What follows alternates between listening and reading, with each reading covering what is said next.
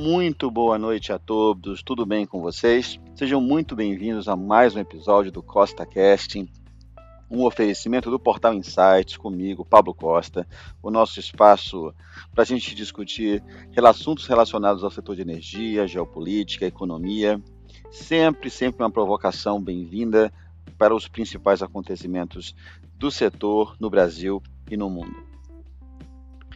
O episódio de hoje tem a ver com algo que foi é, divulgado principalmente no final de abril, na verdade, início de maio, quando as empresas do setor, e principalmente as operadoras e as grandes majors, passaram a apresentar os seus resultados trimestrais.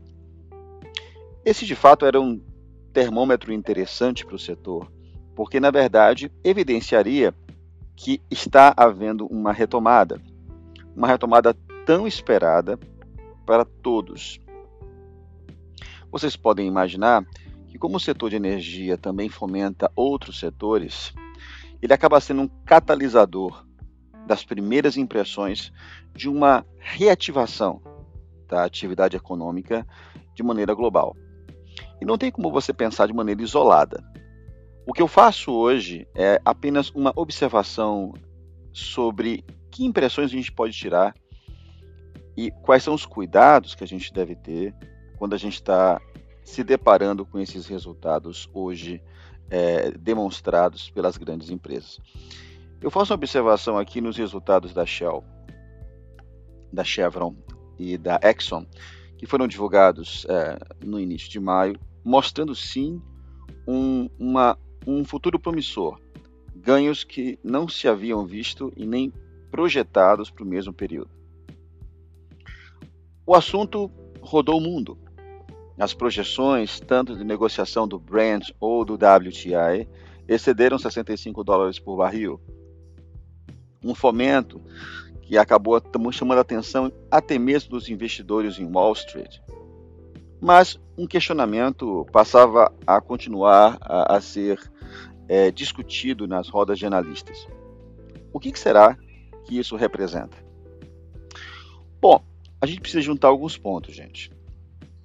Houve sim uma, uma boa expectativa gerada, claro, pelos altos índices de uh, vacinação na América do Norte, incentivados pelos pacotes econômicos aprovados pela administração do Biden, juntamente com o consórcio recém-formado na União Europeia para se acelerar a vacinação e tornar a atividade econômica cada vez mais vigente.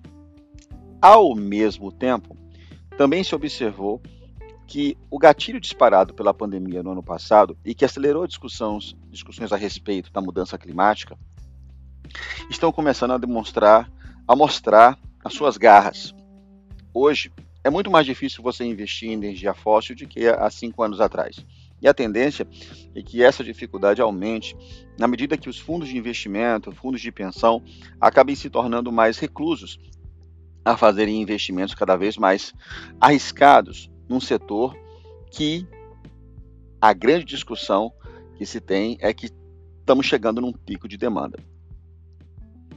Mas tudo isso que eu estou falando para vocês são impressões baseadas em tendências que outrora podem ser confirmadas ou não. Como ninguém tem bola de cristal, como é que a gente poderia se posicionar quando a gente fica olhando para o futuro? E como é que são os sinais que a gente deve tomar cuidado?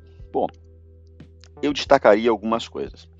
Primeiro, é uma questão que eu tenho sido muito repetitivo aqui no nosso portal, que é o verdadeiro fruto que a pandemia trouxe, uma mudança nos hábitos de consumo.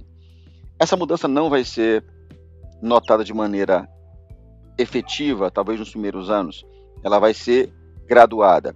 Quando as novas gerações passam a tomar postos de decisão e começam a ter iniciativas mais uh, environmentally friendly, eh, se vocês me permitem.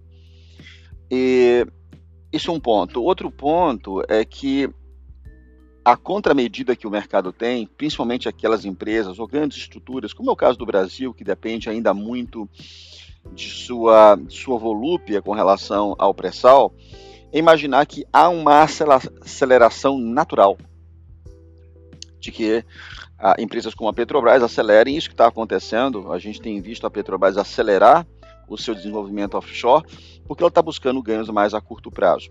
Não é só isso, mas também não é muito longe disso.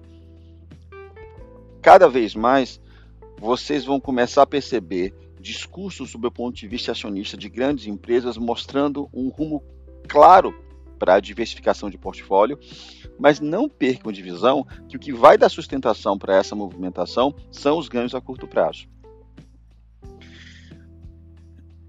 Parece mantra, mas a gente acaba entrando num círculo vicioso da história. Quando a gente pensa na, no, no famoso statement Follow the Money, from Watergate, a gente faz uma, uma, uma, uma correlação muito clara de que as decisões finais de investimento vão depender de uma série de fatores. E aí entra algumas coisas aí olhando para o nosso, nosso cercadinho aqui no Brasil. O Brasil se encontra numa situação, eu diria, única no mundo, porque nós, juntos com a Guiana, somos o mercado offshore mais proeminente que já existiu. Ou que já existiu, não, me perdoem, no momentâneo. Muitas empresas olham o Brasil como um, uma, uma, uma potência do ponto de vista de atividades relacionadas ao setor de exploração e produção de petróleo, porém, o ponto de asterisco é a atividade econômica relacionada com a instabilidade política. E é natural, qualquer democracia, em ano pré-eleitoral, preza esses tipos de dúvida quando você checa, por exemplo, a avaliação nas agências de risco. Então a gente precisa trabalhar nesse sentido. Eu torço para que a, a, a, não haja mudanças muito na postura da, da política energética no país. O que a gente precisa é se modernizar. É a mesma coisa que a gente pegar o marco da lei do gás e agora que está aprovado, não sentar em cima do que foi desenvolvido e colocar de fato as, as, as barbas de molho para que os investimentos de fato saiam do papel. É a mesma coisa com as privatizações que estão sendo otorgadas. Mas eu, fico, eu chamo a atenção aqui que não basta privatizar, é preciso ser seletivo nas privatizações para mostrar que nós temos uma responsabilidade fiscal.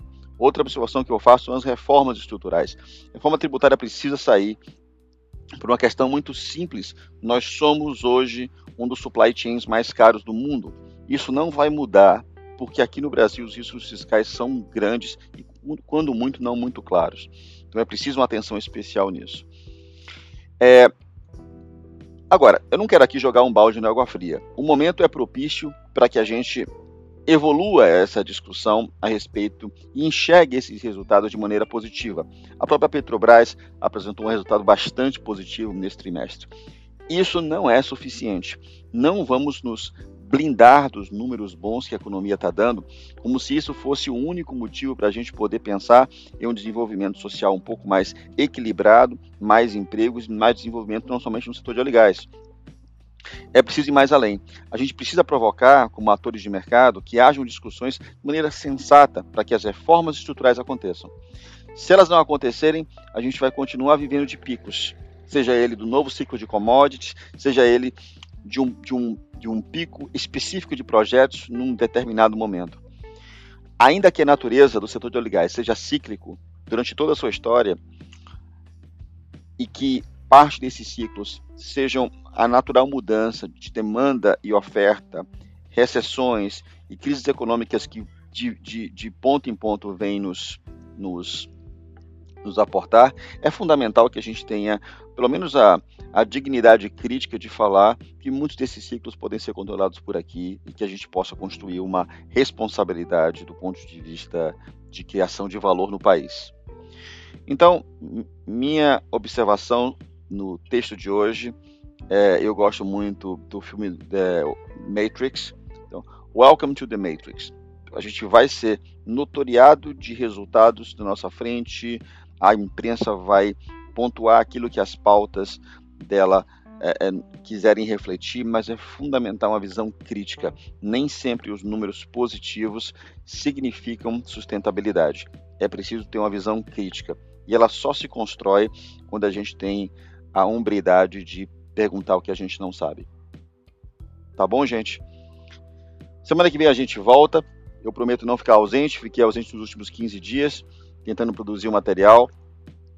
mas o trabalho vai continuar, o insight vai aumentar. Daqui a pouco a gente vai começar a trazer entrevistas. Espero logo poder vê-los no próximo fim de semana com mais um Costa Casting. E não, não perde a oportunidade.